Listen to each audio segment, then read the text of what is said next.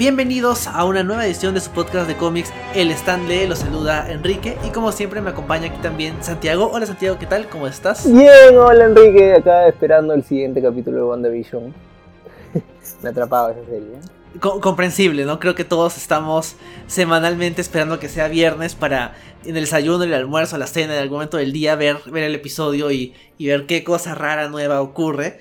De hecho, bueno, ya hemos hablado, le hemos dedicado el mes pasado a WandaVision, le hemos hablado primero de un cómic de Scarlet Witch, luego hablamos de, de Vision de Tom King. Y en principio eso era todo lo que le íbamos a dedicar a esta serie. Pero en parte porque no hay otras cosas en febrero. Marzo sí es un mes un poquito más intenso.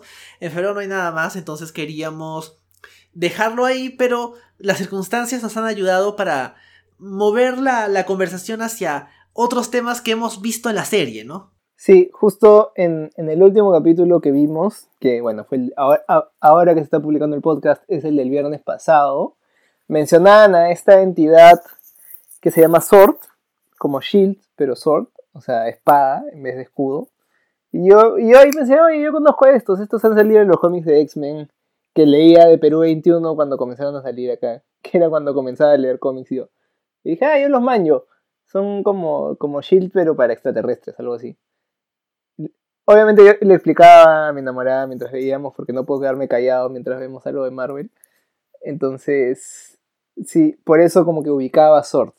Y bueno, eso es lo que vamos a comentar ahora, un poco de este de esta organización que se llama SWORD, eh, que son, ¿cómo se dice? Son siglas como, como SHIELD. Ahorita no, no sé muy bien qué es. Sentient World Operation Response, no sé qué cosa. Este, y bueno, creo que lo que vamos a comentar es su primera serie como que, se centra en ellos, ¿no? Es, es una serie del 2009, me parece, 2010, escrita por Kieron Gillen, que ha escrito bastante de X-Men. Eh, y bueno, esto no es que sea tan directamente sobre X-Men, es como algo de Marvel, pero sí está como lo que lo conecta con el universo de Marvel son los X-Men como vemos en este cómic, ¿no? Y bueno, el, dibujante, son cinco números, el dibujante por los cinco números es Steven Sanders, de quien nunca había escuchado. Eh, ya comentaremos el arte. Y bueno, y, las tintas son de Craig Young. Y no me sale colorista, así que supongo que será, será el mismo Steven Sanders o el mismo Craig Young, no lo sé. ¿Tú sabes quién es el, colorista? McKelvey dice Sí, el colorista es Matthew Wilson, que de hecho es un muy buen colorista. Y de hecho creo que el arte, ya, ya hablaremos del arte y ya hablaremos de, cuánto aporta el color a hacerlo más pasable, pero en fin. Matthew Wilson es, un muy buen colorista. Es, de hecho, suele trabajar con...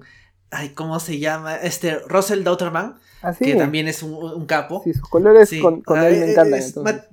bueno, los que usa Russell Dauterman normalmente me encantan creo que eh, combina bien el estilo bastante. O sea, Matthew Wilson es bien colorido, ¿no? Y, y Russell Dotterman es bastante como que.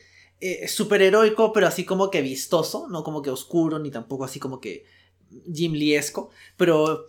Y, creo que ahí combinan bien. Y bueno, las portadas son de John Cassidy, que es de hecho un, un artista bastante conocido. Bueno, las primeras tres y las últimas dos son de Mike del Mundo, de quien ya hablamos la semana pasada, la vez pasada cuando hablamos de, de Vision y también sus portadas. Cassidy es de hecho, eh, creo que cuenta como co-creador de, Sword, ¿no? Porque como decías, la vinculación de Sword con el, la creación de Sword, introducción de Sword al universo Marvel es a través de Astonishing X-Men de Joss Whedon y John Cassaday. Que como decías, casi todos los peruanos lo hemos leído a través de los cómics de que sacaba Perú 21. Yo creo que también compraba semanalmente mis cómics de Perú 21. Bueno, ya los vendí. De, hecho, sí, me, gustó bastante Astonishing X-Men. Y uno de los aportes mayores, bueno, uno de los aportes principales es que trajo, revivió a Colossus. Pero el segundo, y que como que más, más significativo o mayor escala, no solo a nivel X-Men, es que crea a esta agencia SWORD. Que es, como, como decías, eh, Sentient World Observation and Response Department esto ha salido obviamente en la serie, quienes le hemos visto, ya hemos visto que usan de, entrada, te dicen, existe Sword. Y eh, Mónica Rambeau es agente de Sword, su mamá María Rambeau es fundadora de Sword, y esto existe. De hecho, existe antes de... Eh, básicamente antes de Infinity War, no me queda claro cuán antes claro, existe. Porque es antes del Snap. Claro. Bastante. Sí, supongo que debe haber sido. No sé si bastante, pero. Fácil a- a- al tiempo de, de Civil War la crearon o algo así, ¿no? Porque, de hecho. Yo me imagino que la crearon como después de, de que llegaran los Chitauri en, en Avengers 1. Dijeron, oye, necesitamos algo. Algo más. O sea, ya tienen los Vengadores, pero necesitan algo oficial gubernamental. Me imagino, ¿no? No, no lo dicen tanto, ¿no? No lo exploran tanto y creo que me parece bien porque tampoco es que sea tan interesante saber de esta organización más allá de que existe y tenemos esta gente que trabaja ahí, ¿no? Claro. En, en la serie, digo. Sí, y creo que aquí en el universo Marvel también es un poco. No recuerdo si en el, en el caso de, de Widow y Cassidy te dicen como que esto es nuevo o, o siempre ha estado y nos hemos olvidado de mencionártelo por 40 años, pero también es algo que como que sale de la nada, es significativo. Y ha tenido sus altibajos, de hecho, eh, hasta el año pasado ya no existía y luego como que lo revivieron, ahora más vinculado a los X-Men, o sea, ya más como una dependencia de la era Krakoa de, los X-Men. Pero en su momento, Sword era una agencia más, ¿no? Como, como Shield, como en su momento Hammer. Por ahí también existe Armor, que es más este, interdimensional. Eh, es, es una de las más de las agencias este, secretas del universo Marvel. Y, de hecho, como concepto es interesante, ¿no? ¿A, a ti te gusta como concepto la existencia de Sword, Santiago? A mí la verdad es que lo que menos me interesa de Marvel, eh, lo que siempre me ha interesado menos, es el rollo espacial. No me interesa tanto los Skrull, los Skrulls, los Avengers cuando están en el espacio, ni, ni, los X-Men que creo que son más interesantes cuando están ah, cuando tienen problemas te- terrestres que cuando, cuando salen al espacio y como que simplemente todo puede pasar. Pero me parece que tiene mucho sentido que exista esto en este universo en que la, o sea, la gran parte de las aventuras son en el espacio. Entonces debería haber alguien que se, que se encargue de, de ver estos asuntos, ¿no? Y como lo han tratado sí me parece chévere. Cuando, cuando la vi en, en Astonishing X-Men, dije, ah, qué paja, qué paja que exista esto. Este, y además, bueno, la, como la presentaron con Abigail Brandt, que me pareció un personaje chévere desde, desde que apareció. Este, entonces sí, como que sí, sí me gusta y, también me interesa ahora que, que está saliendo. O sea, que creo que ha sido un. No sé si una consecuencia de, de X of Swords o qué, pero sé que está como que en, en lo que está pasando hoy en día en los X-Men. Así que ah, también me parece chévere, me, me llamó la atención que volvieran a sacar esta serie después de años, creo que no existía. Así que sí, este. Me interesa, me interesa, supongo que igual que me interesa Shield, que no es tanto, como que no, no voy a correr a leer el, el último número que sale, pero sí me parece interesante. Sí, a mí también me parece que sirve, ¿no? La existencia de, de una organización así. Tal vez el, el defecto de Sword es de que aparte de Abigail Brandt, no hay nadie más que tú digas como que, ah, esta persona es parte de Sword. O sea, veo por ejemplo acá la lista en Wikipedia y menciona a Bestia, a Lockheed, a Spider-Woman, a Henry Peter Gyrick y, al- y al patiño de, de Abigail Brandt. Y nada más, ¿no? Se siente un poquito como que le faltó un poquito más de desarrollo, pero como concepto me gusta. Yo también estoy de acuerdo que mientras más lejos del espacio estén los X-Men, me gustan más. A pesar de que, por ejemplo, la saga de Fénix Oscura es 50% en el espacio y es muy buena. Pero, y, y por ahí tiene otras historias X-Men en el espacio que funcionan. Me gusta más cuando están centrados en la Tierra, ¿no? Y creo que. Eh, pero siempre va a existir esa vinculación, ¿no? Como decías, como consecuencia de X of Swords, se crea nuevamente Sword y existe como cómic, ahora escrito por Al, Al Ewing. Pero volviendo al 2009-2010, este cómic de Sword fue creado, fue escrito por Kieron Gillen, que, o sea, sí sé que Steve Sanders yo tampoco lo conozco, no sé de dónde lo sacaron, y viendo acá en, en Comixology, parece que no ha hecho mucho más, y entiendo por qué, pero eh, Kieron Gillen es, eh, es, es uno de mis escritores de cómics favoritos, o sea, bueno, tiene mejores cómics, pero en general yo siento que, si, o sea, si, si me dijeran, puedes conocer a, a un escritor de cómics actual eh, al que tú quieras, bueno, probablemente diría primero Grant Morrison, pero en segundo lugar, fácil diría Kieron Gillen, porque, o sea, me gusta mucho su estilo, o sea, el tipo escribe cómics acerca de, de música, sobre juegos de mesa, sobre miniaturas, hace, ha hecho un montón de cosas para como que por franquicias, ¿no? Ha escrito un montón para Marvel, ha escrito un poquito menos para, para DC, ha trabajado en X-Men, en Star Wars, en Iron Man. Es como que el tipo que hizo que los Young Avengers fueran interesantes de nuevo. O sea, tiene una, una trayectoria que me gusta mucho. Tiene mejores trabajos que apelan más a lo que él le interesa. Que, se, que es como que eh, él tiene como que intereses bastante claros. Por ejemplo, su cómic Die, que es acerca de un grupo de, chicos que juegan rol, que son transportados a su juego, pero no, suena, no es tan bonito como suena. Eh, es, es, uno de sus mejores trabajos porque apela a lo que le interesa, ¿no? Que es los juegos de rol. Entonces, claro, cuando me dicen Kieron Gillen va a escribir este cómic, yo estoy como que, uy, lo tengo que leer. De hecho, o sea, él está escribiendo ahorita el cómic de Eternals, que obviamente lo han hecho para tener algo que sacar con la película, ¿no? Y, obviamente lo estoy leyendo porque me dijeron, eh, Kieron Gillen lo escribe. bueno, lo siento, tendré que hacerme fan de los Eternals. ¿Qué me queda? Bueno, igual, eh, o sea, lo que teníamos antes de eso de Eternals, creo que la última serie que salió en el 2008, creo, 2007, que es de Neil Gaiman, que es un genio absoluto, este, no, me parece un cómic totalmente olvidable. Así que a mí me parece chévere que hayan sacado algo nuevo de Eternos. Además que ese, ese cómic tiene el arte, ah, perdón, oh, los dibujos de John Romita Jr., cosa que lo hace terrible. Y además no es muy interesante, pero pero sí, de hecho Kieron Gillen yo también lo tengo ahí bien mapeado. Este, he escrito Weekend and, the Divine, que es una serie de, de Image Comics que es bien chévere y también ha escrito bastante de X-Men. Este, pero sí, eh, eh, más bien Steven Sanders, no, la verdad es que nunca, nunca antes lo había visto.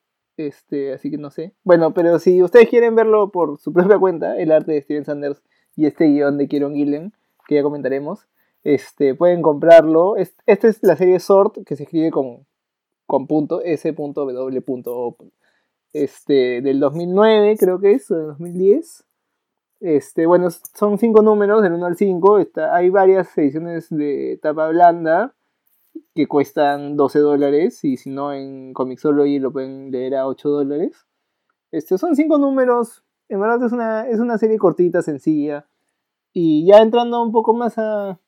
Todavía sin, sin spoilers, no, es que haya muchos spoilers que dar, pero sin spoilers, lo, mi, mi reseña que puedo dar es que lo mejor logrado de, esta miniserie creo que son los diálogos y las y los chistes. O sea, quiero que tiene su gracia y creo que lo que más me ha gustado es cuando los personajes conversan, más allá de la acción o de, o de las crisis que, puedan estar ocurriendo.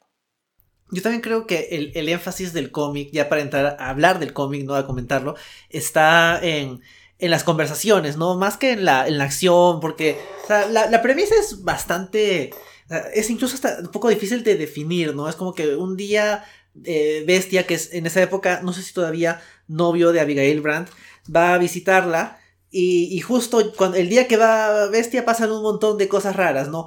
Va el medio hermano de, de, Brandt, le causa problemas, eh, eh, Henry Peter Geirig comienza a tratar de aumentar su, control de la organización, eh, de ahí como que aparece Death's Head, que es un personaje un poco antiguo de Marvel, pero que es una especie de, de cazarrecompensas a hacer más problemas, luego hay un ataque de una raza alienígena que estaba ahí negociando, o sea, la lista de eventos no es tan interesante, lo interesante más bien es la, parte de, diálogos, ¿no? Y cómo, cómo interactúan los personajes. Y yo creo que una cosa que le sale muy bien a, a, es eso, como que las interacciones entre personajes y tener clara la voz de los personajes. O sea, Bestia es claramente distinto a Brand y, y es, un pesado, es un idiota. Hit, incluso, que en teoría es un dragoncito que no habla, igual también tiene sus momentos de, de conversación donde se nota que está molesto. Que claro, al principio no me acordaba por qué y luego me acordé que esto es post Astonishing X-Men cuando Kitty Pride estaba perdida en una bala espacial. Entonces, como que siento que ahí está la gracia, ¿no? Porque como, como trama en sí mismo, el cómic es, es normalito. Sí, yo, bueno, lo, lo, que más me gustó cuando lo comencé a leer es que era justo después de Astonishing. No sé si justo después de Astonishing X-Men o no estaba pasando nada en ese, en ese momento, pero sí me acuerdo de cuando leí Astonishing X-Men, en lo que termina, además de que Kitty pasa, o sea, pasa por una bala, con una bala por la Tierra y se queda volando por el espacio, este, Otra cosa que me, que me daba curiosidad saber cómo seguía era la relación de Bestia con, con Abigail Brandt, porque creo que una de las últimas páginas del cómic son ellos conversando de que, de como que han encontrado una, una persona que los entienda, o no sé, o sea, que, que, se entendía que iban a formar una relación, que iban a comenzar una relación. Y acá ya es como que, bueno, ya comenzaron su relación y él va a visitarla un día al trabajo, que es este, este, este centro de observación, que no me acuerdo cómo se llama de Peak, la, como la cima, la punta, algo así, que es igualito a la atalaya de la Liga de la Justicia. Este, igualito. y, y bueno, eso me pareció chévere, como que, ah, qué chévere ver a Bestia con, con Brandt. Además, Bestia a mí me encanta, es un personaje que siempre me ha, me ha gustado verlo y, leerlo, o sea, como escucharlo, porque es una, es una criatura muy elocuente que da mucha risa como es así todo grandote peludo y contra genio. Y buena gente además. este, así que sí, e, e, eso, eso es como que lo que más me gusta del cómic. Pero más allá de eso, como que la historia es, eh, creo que es una excusa nomás para, para que la gente converse y, y haga sus chistes, ¿no? Yo creo que sí.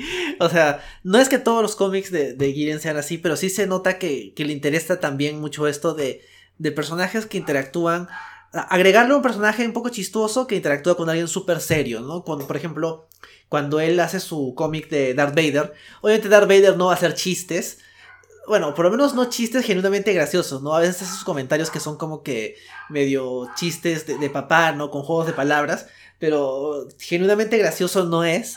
Y, le agrega personajes que sí lo son para que tenga alguien con quien, con quien interactuar, ¿no? Y creo que acá, acá lo noto bastante, sobre todo con Bestia, a mí, la verdad, Bestia es un personaje que me parece muy interesante, pero a la vez lo odio. o sea, es creo que de los cinco X-Men original, el peor. O sea, no el peor en cuanto a, a que sea un mal personaje, sino que, o sea, es genuinamente terrible y por eso es tan fascinante, ¿no? Creo que en esta época todavía, o sea, pero yo estoy leyendo ahorita X-Force, el cómic que es parte de, los cómics actuales de X-Men, que es escrito por este, Benjamin Percy. Y, Bestia, o sea, comete crímenes de guerra. Hay una parte en que dice, uy, no, los rusos nos espían, ya, hay que detener a todos los mutantes rusos. Y, se lo, y secuestra a Colossus y lo tortura. Y es como que, Dios mío, Bestia, ¿qué está pasando? Pero por otro lado, digo, no, pero esto es consecuencia natural de los últimos años, ¿no? Porque Bestia trajo a los X-Men a los X-Men originales del pasado solo para fastidiar, este, en el, se, puso a pelear con Cyclops en el funeral de Nightcrawler, hay esta parte en que es parte de los Illuminati que están destruyendo dimensiones en el, rank de, de Hickman, hay un montón de cosas terribles de Bestia y, y ver, comparar esa versión que yo tengo ahorita en mente con una versión tan genuinamente divertida como la que está acá, es súper raro.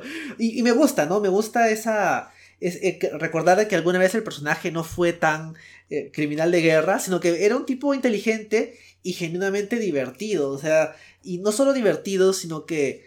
O sea, se nota que, que, quiere a Brandt, ¿no? Y que la quiere ayudar, le guarda el muffin, que le lleva de desayuno. O sea, hay una relación ahí como que no particularmente como que, uy, esta es una de las mejores relaciones del, universo Marvel, está como que debajo nomás de, de Peter y MJ. No, es como que una relación olvidable, ¿no? Pero creo que lo que hacen funciona y, hace que, que recuerde que Bestia originalmente era un personaje divertido. bueno, este, yo creo que lo que con lo que más me quedo de, de, de este cómic una vez que... Bueno, cuando ya termina ya es un poco más balanceado. Pero entre todo el cómic es que Bestia se merece más, porque Brand lo, trata pésimo. Qué bestia, me da pena, el pobre bestia está todo, todo bueno detrás de ella, tratando de ayudarla, tratando de ponerle buen humor, diciéndole cosas bonitas, chistes, todo, y ayudando genuinamente. Y ella todo el tiempo es como que no me molestes, estoy trabajando, no me hables, este, no hagas chistes. Y la verdad es que yo, eso sí me faltó como que ver que, que la relación en verdad fuera bonita. Yo solo veía a, a, Bestia siendo buena gente y siendo maltratado por su novia tóxica. Y, y, solo al final como que le dice que lo quiere o algo. Después, cuando ya se terminaron los problemas. Entonces, no sé, ahí no me gustó tanto como que cómo tratan a Brandt en relación a Bestia. O sea, cómo, cómo es ella como directora de Sorto, sí me parece chévere, pero en relación a Bestia sí me parece un poco, un poco mala, despiadada. O sea, interesante, o sea, es, interesante la, perspectiva. A mí, por, en, cambio, me gusta Brand como personaje, como dices, eh, como, como jefa de Sword. Es uno de esos personajes que está claramente al mando, tanto por cuestión de autoridad como por cuestión de, las cosas que hace, ¿no? No es como que o sea, no es nivel Nick Fury que está al control de todo y siempre tiene como que un plan debajo de su plan y todo. Pero se nota que ella está a cargo, sale a, sus, hacer sus cosas. Y es, es un buen personaje. A mí me, gusta bastante y me gustaría, ahora que está habiendo tanto Sword en el universo eh, cinematográfico de Marvel, que ojalá haya una Abigail Brandt. no es tan difícil encontrar una actriz a la que le pueden poner pelo verde y hacer que haga ruda, ¿no? Pero, me gusta como personaje. Y, su relación con Bestia, tiene razón en que, o sea, Bestia hace un montón de cosas y ella... Eh, creo que no recuerdo que haya habido un momento donde genuinamente se note afecto, o sea, como que por parte de ella. Pero por otro lado, es un personaje tan eh, profesional que se vería un poco raro si es que hubiera muchos momentos de, no sé, como que, ay, te quiero, voy a acariciar tu pelaje, o sea, creo que cuando finalmente, se, cuando finalmente él le puede dar el muffin de desayuno y ella le, da la mano mientras ven la tierra, creo que es eh, el nivel de, de afecto que, al que podía llegar y, y, funciona, o sea, para mí como que estuvo bien, o sea, me gustó eso, pero creo que sí, sí es cierto de que Bestia como que hace mucho, muchas cosas y, y se siente un poquito unilateral, ¿no? Sí, además, o sea, ahí es la muestra de efecto cuando le da comida nomás. si, si, no, si no le da comida es como, no sé, como si fuera su perro. Pero bueno. este. Pero sí, creo que eso fue lo que menos me gustó, por así decir, de, de, de la historia. Todo lo demás me parece como bastante orgánico y fluido, creo. Y bueno, lo que definitivamente más me gustó fue Death's Head, que me, encantó. O sea, yo no lo conocía, no sabía que existía antes de esto, pensé que fue creado para este cómic. Pero me dio mucha risa, porque es un, eh, también un grandote asesino, cazarrecompensas, que se llama Cabeza de la Muerte. Y, y bueno, es un robot gigante con una calavera y con cuernos y todo. Pero es la persona más como, no sé, profesional que existe. Yo no tengo roches con nadie. Yo solo quiero que me paguen. Este, no, no me tomo nada personal y como que se pegan, se matan todo y para él es solo, solo negocio. Pero no de una manera fría y, no sé, mala, sino como no sé, bien, bien relajado, bien una Matata, como que yo quiero hacer mi trabajo e, irme a mi casa y que me paguen. Este, hay un momento en que dicen, no te puedes esconder por tanto tiempo. Y dice, bueno, me están pagando por el día de trabajo, así que yo puedo esconderme por todo el tiempo que quiera, no tengo ningún apuro. y me da mucha risa, además. Como cuando te pagan por horas. Es grandote, no sé, me, encanta, me encanta el personaje y me encanta también cómo, cómo cambia de bando, este, de acuerdo a. Simplemente como que yo te voy a pagar más. Ah, ya, contratado, ya. Y eso fue lo que, lo que, lo que más me gustó de todo el cómic, ese personaje de hecho, o sea, me sorprende, o sea, yo también, o sea, no, cuando, leí, como, cuando leí por primera vez este cómic, porque de hecho yo lo leí allá en el 2000, 2010 cuando salió, yo no sabía quién era Deathhead y leía las páginas de cómics que, que leía en esa época que ya no existen, un montón de gente súper emocionada porque es como que, uy, han traído Deathhead, que no sale desde los 80 porque claro, el personaje es, es un personaje que existía ya en cómics de Marvel, pero que había sido creado como como un cazarrecompensas para los cómics de Transformers que hacía Marvel en los 80. No sé cómo legalmente Marvel aún no puede utilizar, porque ahí, o sea, Marvel con sus cómics para juguetes de los 80 tiene un montón de, líos legales, pero al parecer este sí lo podían usar y, le dejaron a, a Gillian usarlo. Y, y, de hecho, claro, no ha salido mucho después, o sea, ha tenido como que una que otra aparición. E incluso el año pasado, no, el anteaño, tuvo una miniserie de, de pocos, unos cuantos números acerca de, él, ¿no? O sea, creo que una versión un poquito más moderna de él, pero la idea era eso, ¿no? Este recompensas enorme, que es muy, muy profesional, pero a la vez, a la vez chistoso, ¿no? Es divertido. A mí también me gustó bastante, o sea, yo tampoco lo conocí en su momento y ahora cuando lo leí de nuevo fue como que, sí, pues ya me acordé por qué me gustó, o sea, este personaje es divertido, o sea, es genuinamente divertido y es muy eh, Guillen-esco, porque claro, es un personaje de cómics de Transformers publicado solo en el Reino Unido en los 80s, que, trae de vuelta porque, bueno, pues lo dejaron. Sí, que, eh, en verdad que chévere eso. Y, y bueno, este, creo que comentando un poco más de, de la trama quizás, y algo que también me parece como que lo más interesante quizás y donde fácil Gillen pretendía dar un, mensaje, pero siento que no lo concretó bien, es este rollo de que Giri, Gairi, como se llame el amigo, este, bueno, el enemigo, eh, quiere deportar a todos los, los alienígenas. Y es, o sea, ese es un problema demasiado real. Este, si sacas a los alienígenas y lo pones como gente extranjera nomás. Este, y me parece como que dicen está mal y todo, pero siento que ahí falta un poco más explorar para hacerlo un, un, tema de verdad. Este, al final lo que tenemos es simplemente la nave llena de aliens. Yo también creo que ahí les faltó un poco. Sí, siento, siento que le faltó un poquito ahí de, de desarrollo. Yo también estoy de acuerdo, o sea, eh, Henry Peter Geirig es, es un personaje, o sea, muy útil en los cómics de Marvel y en retrospectiva, o sea, actualmente es mucho más útil porque primero es, es un burócrata, es un tipo designado por el gobierno para básicamente fastidiar a los Avengers primero y luego a los X-Men. Creo que sale en la caricatura de los X-Men, ¿no? Es uno de estos tipos eh, humanos que están siempre detrás del proyecto de los sentinelas, ahí siempre trabajando con Trask, viendo que, de qué forma puede hacerle daño a los mutantes es, evidente que es anti-mutante, anti-superhéroes, que sea anti-alien, tampoco es sorprendente. Y creo que, o sea, y, siempre lo utilizan cuando quieren poner a un, a un burócrata que tiene que ser malo. O sea, no solo entorpece las cosas con todos los temas de la burocracia, sino que tiene que ser un, maldito, ¿no? O sea, como acá que, que su idea es, vamos a deportar a todos los aliens, no importa que sean superhéroes, civiles, inofensivos o no, vamos a deportarlos a todos.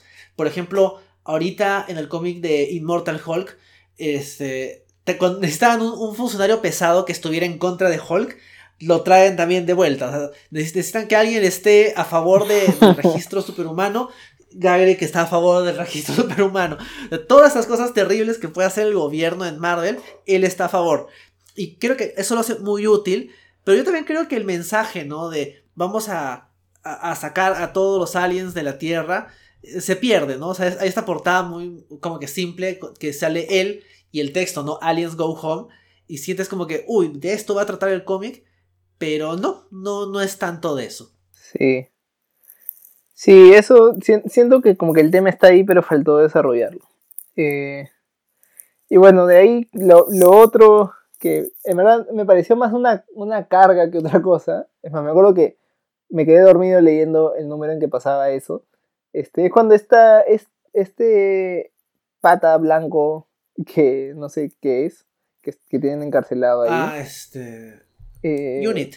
Sí, de Unit, que es un. Ni siquiera sé qué es y, cómo, y cómo llegó ahí, pero que parece que es una, no sé si una inteligencia o algo, que simplemente sabe todo y está encarcelado en, en The Peak y es como un, personaje que también, al igual que Deadhead, simplemente se da al mejor postor, pero, o sea, sí tiene una, estrategia interesante que es, eh, o sea, él quiere hacerse útil, entonces se hace útil para quien sea que, como se hace indispensable para quien sea que necesite su ayuda, así cuando ese, ese grupo llegue al poder, esté de su lado. Entonces ayuda a los a, los de Sword, ayuda a Gairik, ayuda a, los otros que quieren invadir la Tierra, o sea, ayuda a todo el mundo para que cuando, cuando gane uno de los tres, él le haya hecho como el favor. Y el personaje durante todo el cómic me parece como que bien sonso, no sé, no, no, me, no me interesa para nada. Pero sí me gustó lo que dice él al final, que, o sea, ahorita no me acuerdo bien cómo es, pero la cosa es que él sí quería que ganen los buenos, por así decirlo. Sí, sí, sí quería favorecer más a Brandt y a, Bestia, porque a él lo que más le importaba, siendo una inteligencia que ha vivido millones de años, era el bien, el, el, como el bien mayor que sería la paz. Entonces, si ellos van a, van a conservar la paz y van a hacer como que el universo sea un lugar bonito para vivir, él está de su lado. Y, eso me pareció bacán porque creo que eso es algo que nosotros pensamos como algo bien, bien, bien emocional. Bien como que sí, como que qué bonito sería, este, qué bonito nos sentiríamos todos si hubiera paz mundial o si no hubiera problemas o algo. Pero él lo ve no solo como que qué bonito sería, sino qué útil sería, cómo las cosas funcionarían mucho mejor si es que fuera así. Y no sé si lo dicen como paz o qué, pero, pero como estar bien. Entonces, eso me gustó, eso fue como que sí me pareció un, final bueno, porque justo también termina en, o sea, termina en eso, es la última, es como ya después de que, de que fue la acción, por así decirlo, la, la pelea final, que ni siquiera es una pelea en sí, este, o sea, Hank va a hablar con él y le explica todo eso. Y eso me, me pareció chévere. Este, sí, o sea, ¿a ti qué, te pareció este personaje de, de Unit? Mm, a mí también me, tiene como que ahí eh, en duda de si es que como personaje, como toda este, este, esta cosa rara que va manipulando a, a, a, a Brandt, a Bestia, a Gyrick, a estos tipos que atacan al final, no me termina de gustar tanto, pero creo que cuando ya te explica un poco más su motivación, yo también creo que ahí está lo, lo más interesante del personaje, ¿no? O sea, qué es lo que quiere finalmente porque creo que trata de ser como que eh, villano divertido, ¿no? Como que un, Hannibal Lecter, ¿no? Un tipo encerrado, pero que es tan peligroso hablando como si estuviera suelto, ¿no? Y yo creo que ahí no me termina de gustar. Creo que a Guillen, sí le gustó el concepto porque sé que lo ha utilizado en sus trabajos posteriores. Y creo que hay no más para mí. O sea, yo también creo que tal vez lo... No diría que es como que súper flojo, ¿no? No es que ahí se cae el cómic, pero sí siento que no, no termina de, cuadrar. Sí.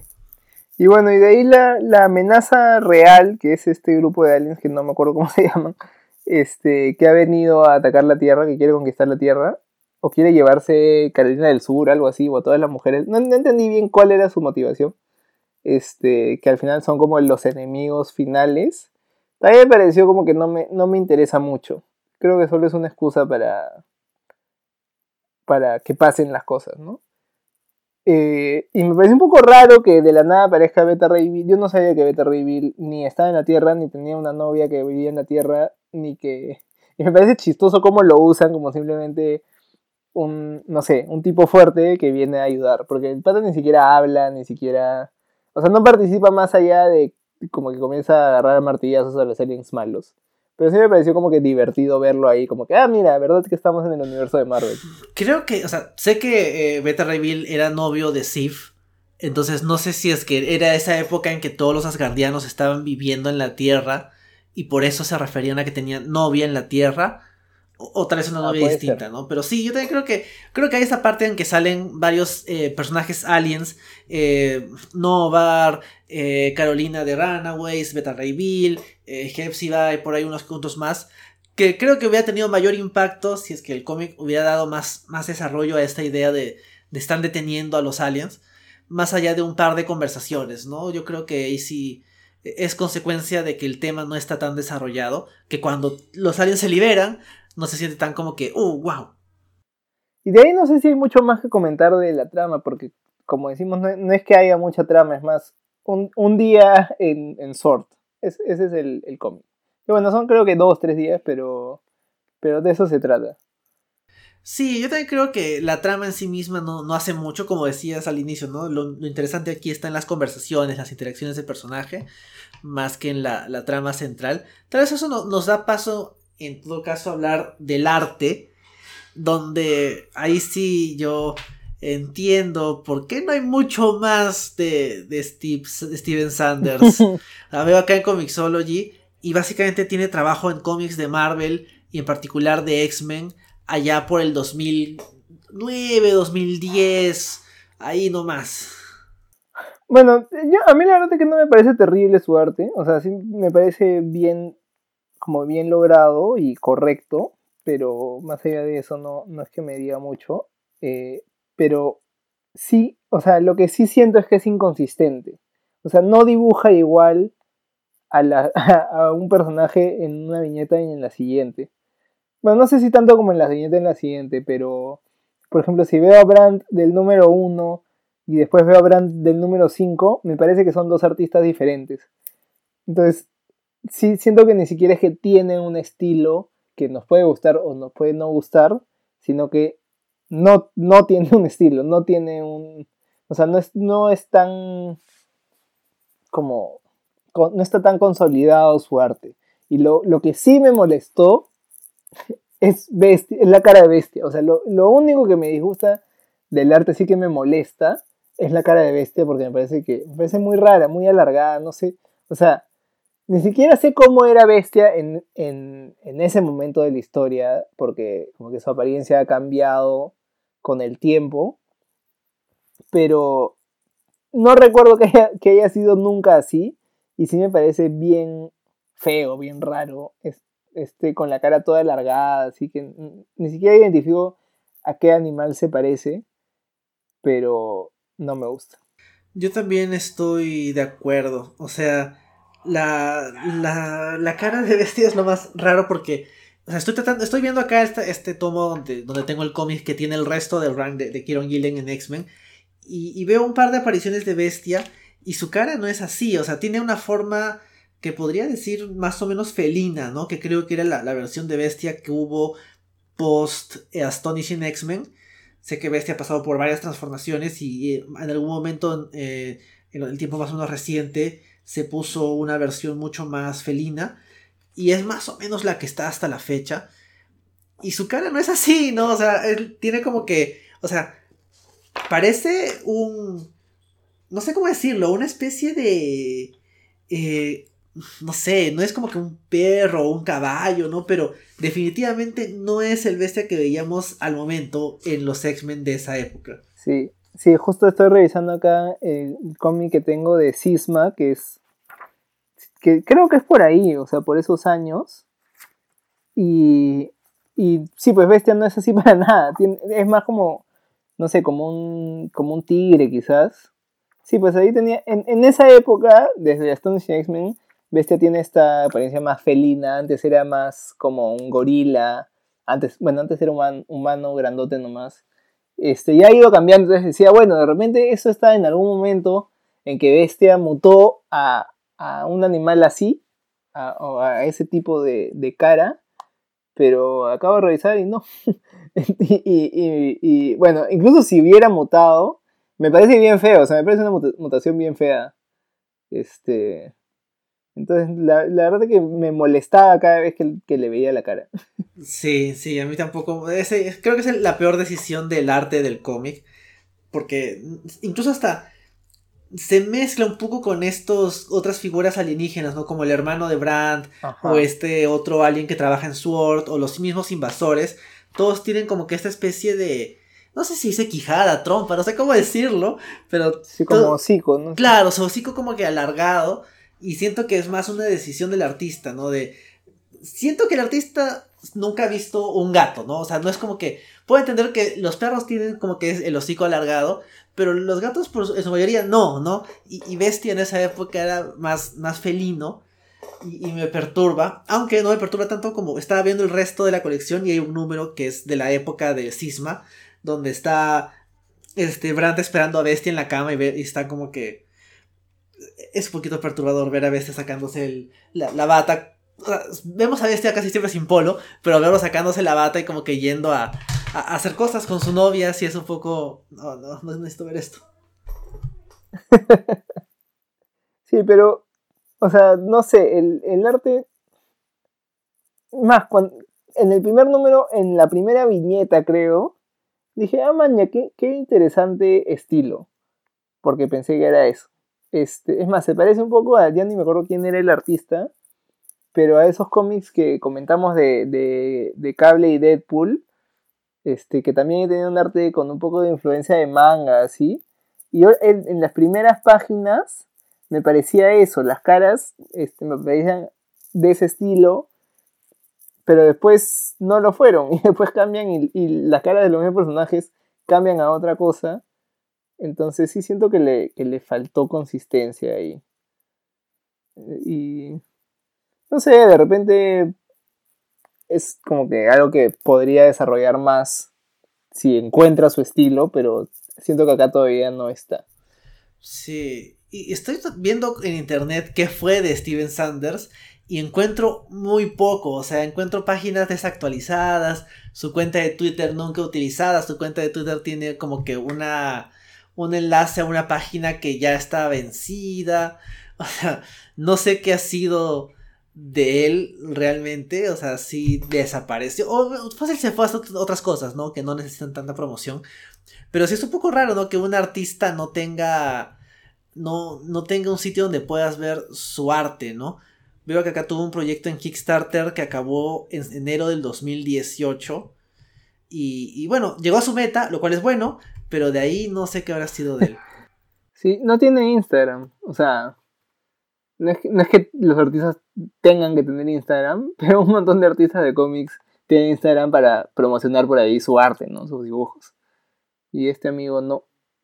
Entonces, fácil, no sé, lo desanimaron. amigo, no, no dibujas tan bien, dedícate a otra cosa. Veo en los comentarios del Kickstarter que hay gente quejándose de que no, no se, no concluyó su proyecto y están quejándose de que no hubo su reembolso. Oh. Wow, con razón desapareció.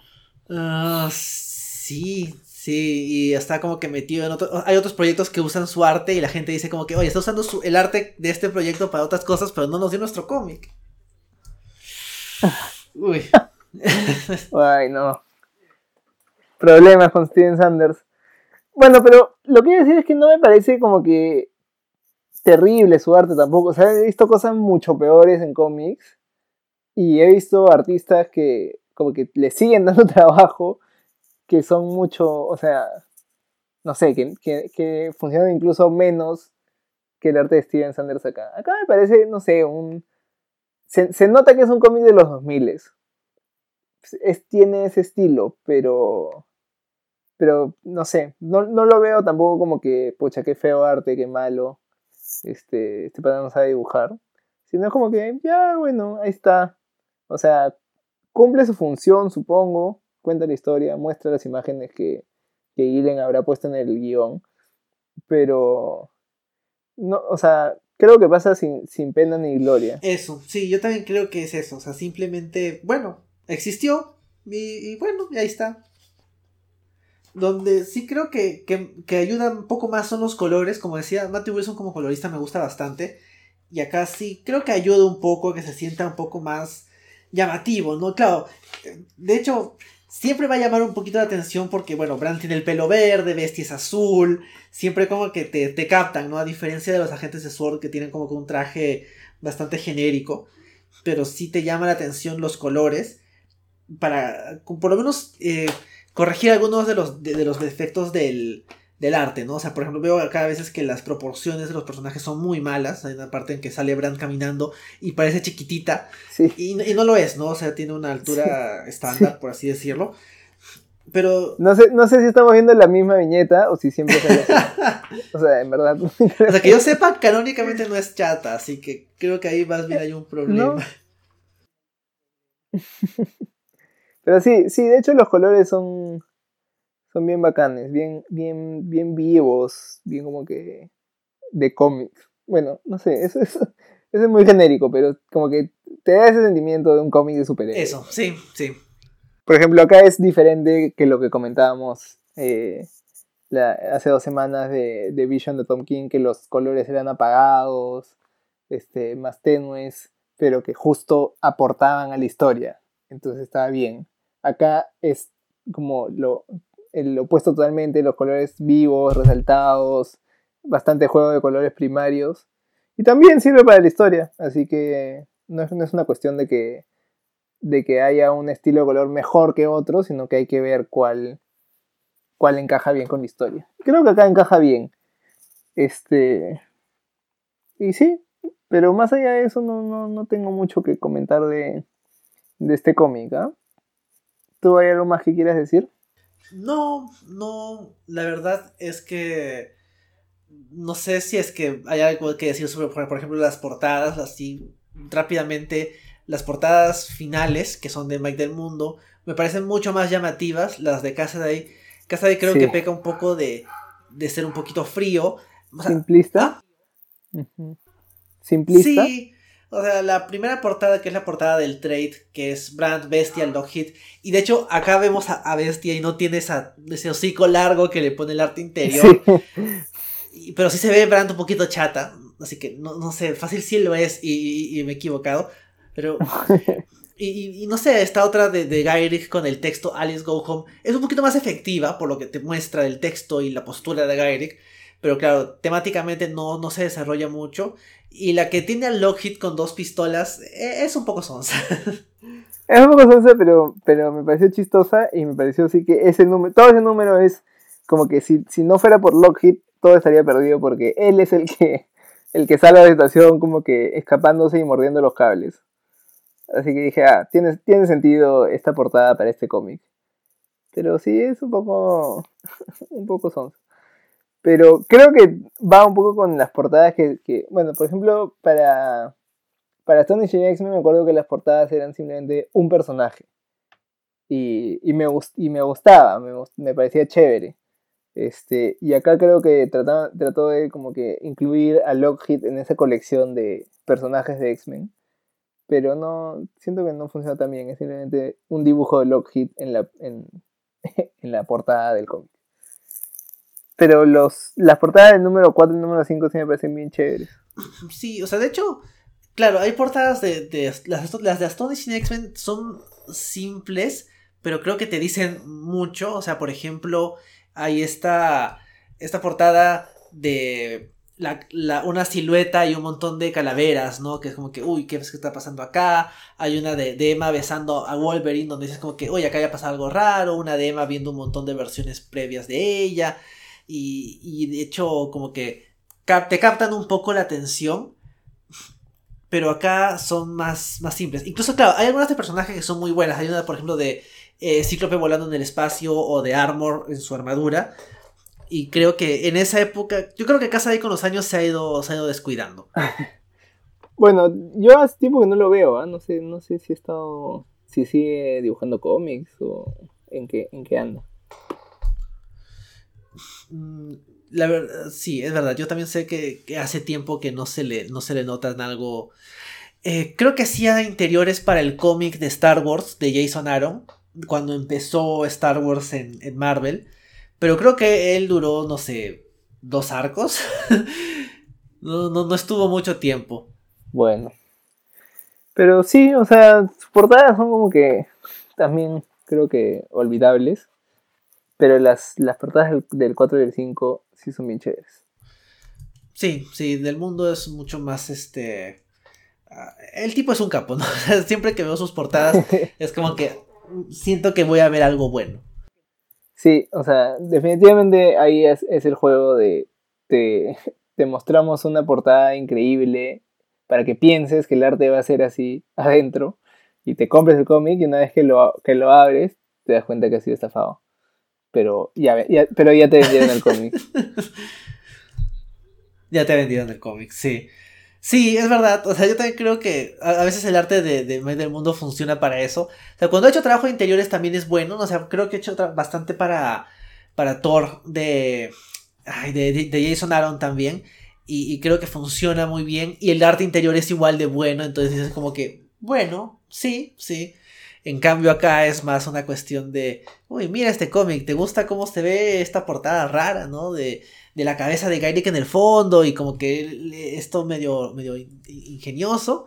Sí, caíste. Sí, porque no hay nada de eso dentro de... Claro, ahí se ve como una, una dimensión, algo psicodélico y dices, ah, maña, ¿con qué me voy a encontrar adentro?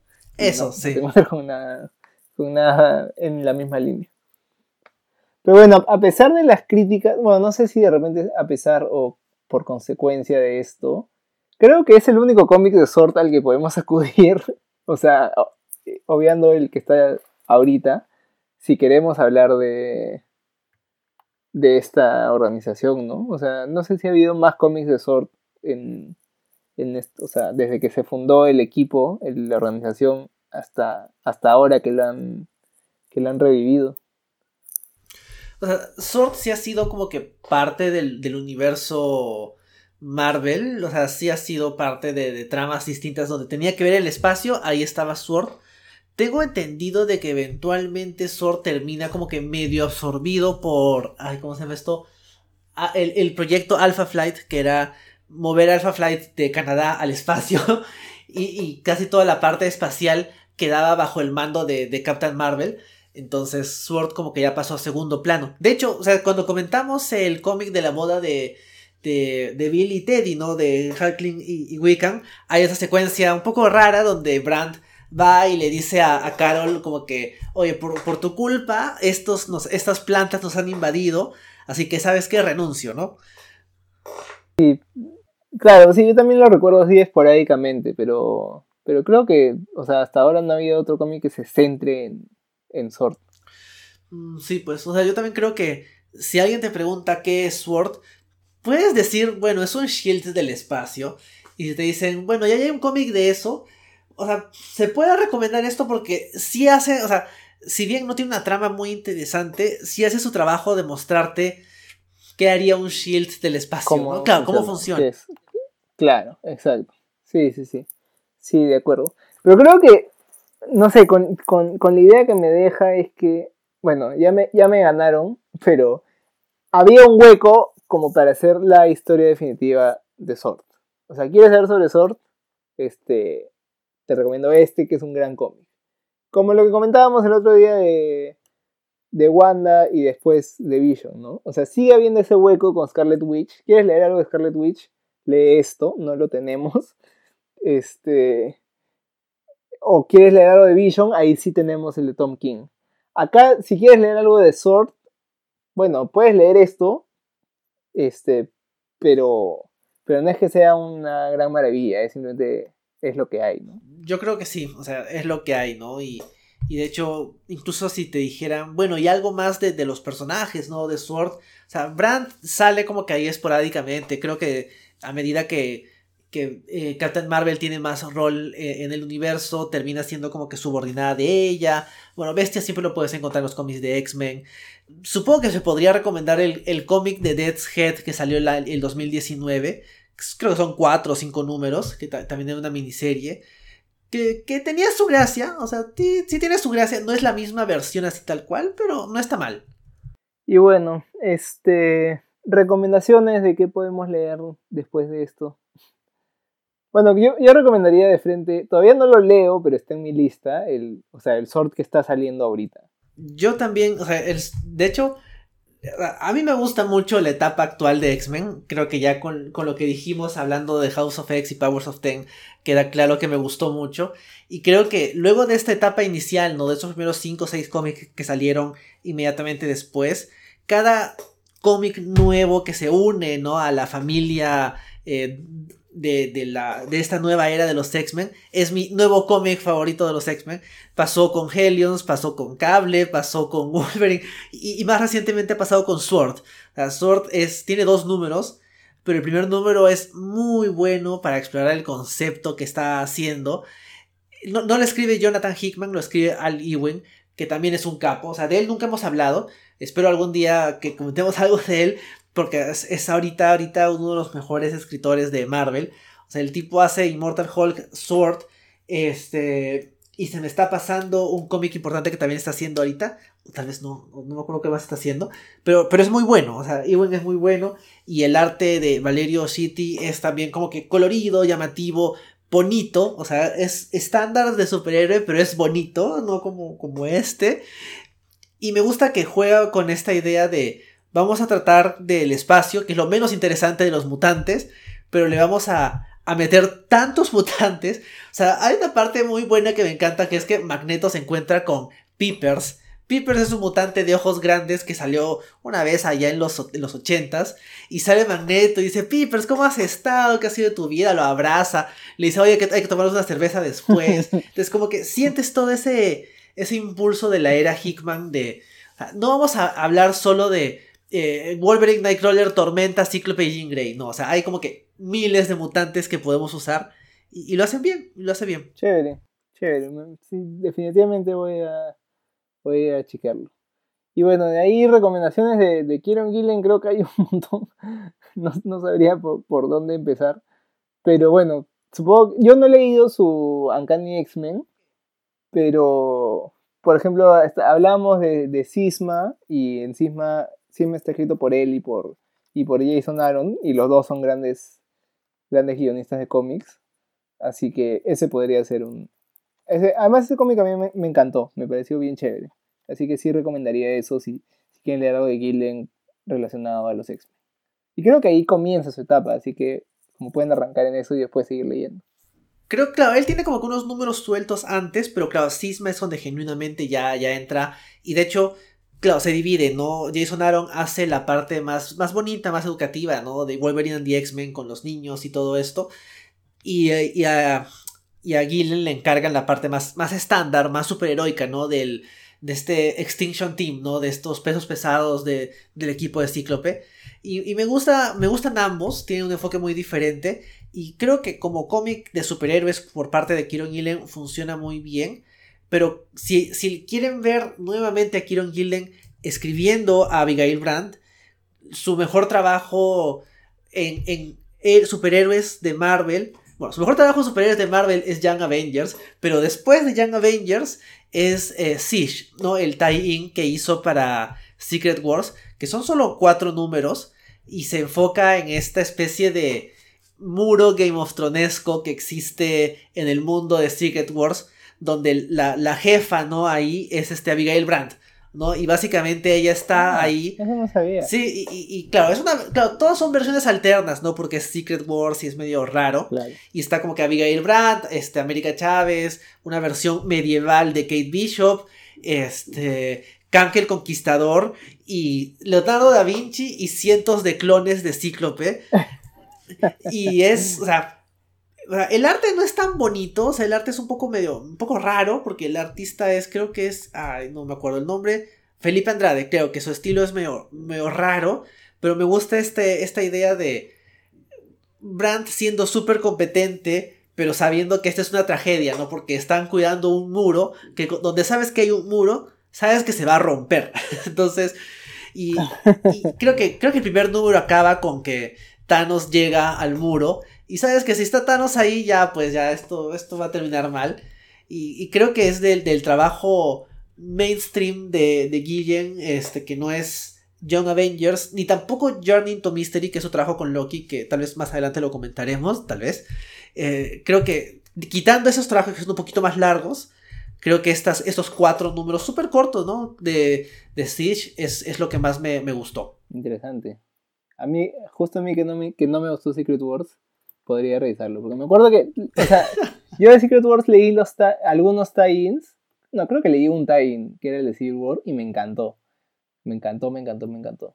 Y después leí Secret Wars, el evento principal, y dije, ¿qué es esto?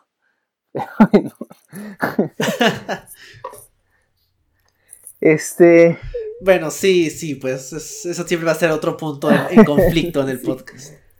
Y de ahí, bueno, de, de Steven Sanders, lo único que podemos recomendar es que no, no, no apoyen sus Kickstarters. Este, y de ahí nada más. Sí, sí, la verdad es que no, no hay mucho más que decir del artista. Y creo que con eso ya hemos dicho todo. Creo que con eso ya nos podemos ir despidiendo. Sí, sí, sí. Ahora, bueno, la verdad solo espero seguir viendo un poco más de Sword, en, tanto en los cómics como me parece chévere que haya dado el salto a la pantalla, bueno, a la pantalla, que ahora es la pantalla de tu computadora o tu Smart TV y no del cine, pero es la pantalla al fin y al cabo. Ya no hay, ya no hay pantalla grande. Este, y bueno, ojalá sigan explorando por ahí, porque, bueno, sé que estando Mónica Rambo ahí, este, hay, hay algo más como lógico por dónde explorar, pero, pero sí, sí, sí espero que sigan explorando un poco de esta organización, que me parece interesante que exista y un poco raro que recién la estamos viendo, pero debe haber bastante para contar sobre ella, ¿no? Sí, yo también creo que ahora Marvel va a decir, uy, ¿dónde ponemos a, a? Bueno, Sword ya tiene cómic, ¿no? Yo imagino que más bien su preocupación va a ser cómo metemos a Mónica Rambeau de los cómics eh, aquí, en esa organización pro mutante y solo mutantes. Pero más allá de, eso, yo también creo que ahora que, que, están utilizando a Sword como concepto, que es un concepto simple, o sea, yo creo que también la gracia de Sword es que es, es simple, es como que Shield en el espacio y ya, ya con eso dices mucho. Siento que la versión de la serie no es tan espacial. Y, creo que para todos nos queda la duda de. Entonces, la versión que vimos al final de, de, Spider-Man. Eh, ah, viaje de promo no es, no, es Sword, es, es, lo mismo, pero como es un poquito después, ya se fueron al espacio. ¿Qué fue, no? Sí, pues. Claro, me había olvidado que Nick Fury, Nick Fury está en el espacio y podría estar con ellos. O sea, tenía sentido no que Shield se vaya al espacio, sino que el Shield del espacio este, tenga Nick Fury. Pero bueno, este, creo que con eso podemos ir cerrando y ya creo, creo que la próxima, la próxima edición ya comentaremos algo que quizás no esté relacionado con WandaVision, por fin. Este, pero sí. Pero bueno, este, hasta acá llegamos. Eh, espero que les haya gustado el podcast y como siempre nos pueden encontrar en Instagram como el Stanley Podcast. Síganos, dennos likes. Ahí vamos publicando todos los fotos que hacemos y algunas recomendaciones de cómics que vamos leyendo. Y nos pueden escuchar en todas las plataformas de podcast que Enrique va a enumerar a continuación.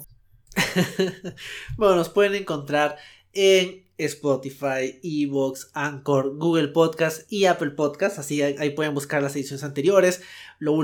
este año básicamente se le hemos terminado dedicando a, Marvel medio accidentalmente. No es nuestra culpa que, que DC solo este año solo vaya a sacar Suicide Squad y, y el Snyder Cut. Qué, pena, pero, pero en fin, estaremos de regreso entonces la próxima, bueno, en un par de semanas para seguir hablando de cómics. Y creo que eso sería todo, ¿no, Santiago? Sí, nos escuchamos en dos semanas. Sí, eso sería todo. Adiós.